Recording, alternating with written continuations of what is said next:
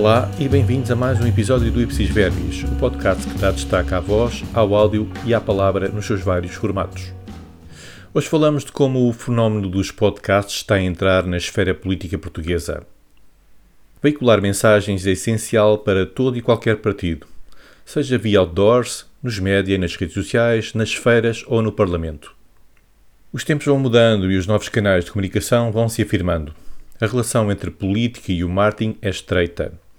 Há a necessidade de fazer chegar a mensagem ao máximo número de pessoas possível. Isto quer dizer que, na esfera política, há uma boa abertura a experimentar todo e qualquer canal, sobretudo a partir do seu momento de maior adoção.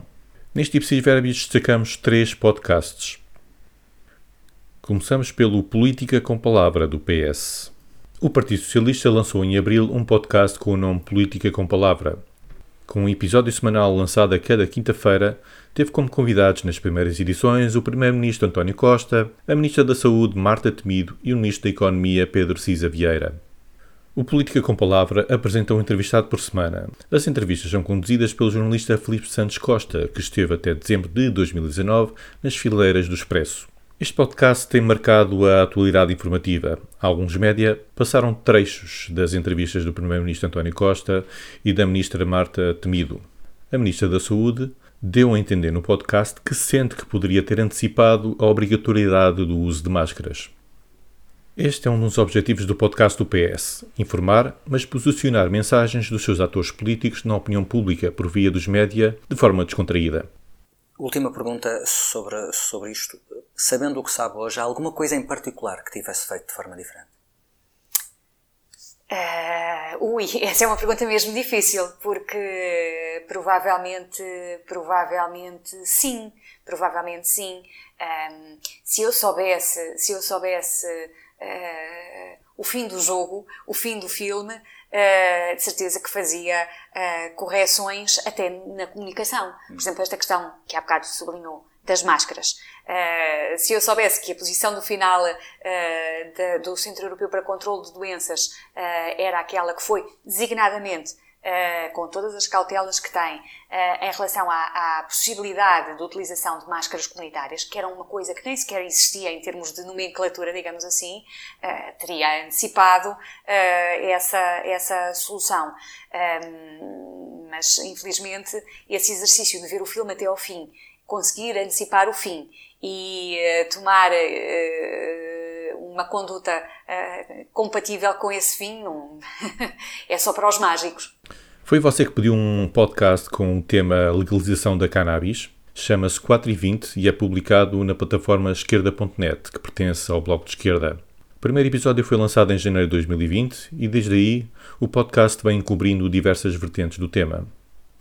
São realizadas entrevistas a especialistas na área, divulgados factos de práticas em países abertos à legalização e há mesmo a adequação do tópico cannabis ao contexto atual, a pandemia. Num dos episódios mais recentes foi convidado João Matias, epidemiologista e analista científico do Observatório Europeu da Droga e da Toxicodependência. É responsável por um inquérito online que é dirigido aos utilizadores de drogas na Europa e que procura perceber as alterações que as restrições do confinamento trouxeram no acesso a estas substâncias.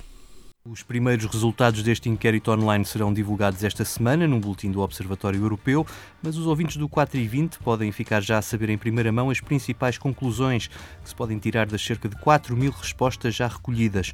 O epidemiologista e analista científico do Observatório reforça o apelo à participação dos utilizadores portugueses. Até agora, do nosso país, apenas foram registadas cerca de 100 respostas, diz-nos João Matias.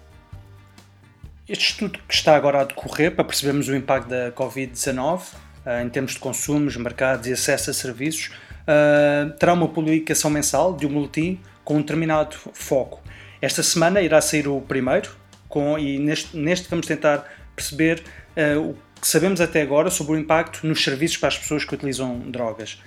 Muito resumidamente, um, percebemos através da, da informação daqueles que usam drogas, mas também daqueles que estão no terreno a prestar esses mesmos serviços, que o confinamento teve um, impacto negativo no acesso uh, e disponibilidade desses mesmos serviços, mas por outro lado, vimos também uma rápida adaptação para intervenções online e por telefone, que até ao mês de, no início do mês de março não era uma coisa que estava a ver muito.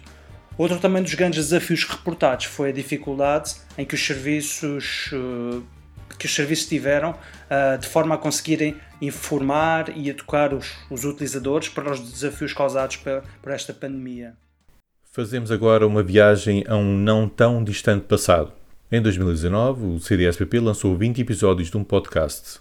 O nome dizia ao que vinha, o podcast da Assunção.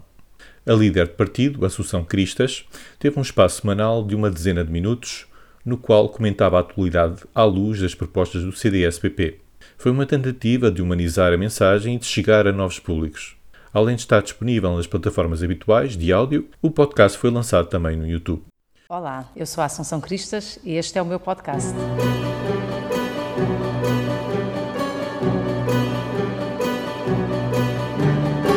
podcast da Assunção, com Assunção Cristas. Hoje partilho consigo mais três medidas extremamente importantes do nosso programa eleitoral e que dizem respeito ao nosso futuro. A primeira, acerca do acesso ao ensino superior. A segunda, a ideia de uma rede de cuidadores para que não haja nenhum idoso isolado. E a terceira, um tema urgente sobre o qual é preciso tomar medidas, que é o ambiente. Não sei se tem ideia, mas hoje em dia, se nós ficarmos de fora do acesso ao ensino superior, porque não conseguimos entrar no grupo do números clausos definido para cada faculdade, uh, ficamos de fora, ponto final, parágrafo. E, portanto, de duas uma, ou fazemos melhorias de nota para no ano a seguir podemos tentar de novo, ou desistimos, ou vamos para uma universidade privada, se conseguirmos entrar e se tivermos essa possibilidade, ou vamos estudar para o estrangeiro, se tivermos também essa possibilidade, sendo que hoje em dia há países que têm sistemas de bolsas e também sistemas de empréstimos bancários que hoje já tornam mais democrática essa possibilidade. E chegamos ao fim de mais um episódio. O Ipsis Verbis voltará em breve.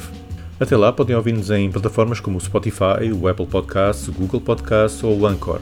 A música que adorna o podcast é de Gonçalo Prazeres do seu álbum Snapshot. O Ipsis Verbis é da autoria de Sérgio Bastos, mas também é vosso. Enviem sugestões, ideias, partilhem com os vossos amigos. Até à próxima edição. Tchau!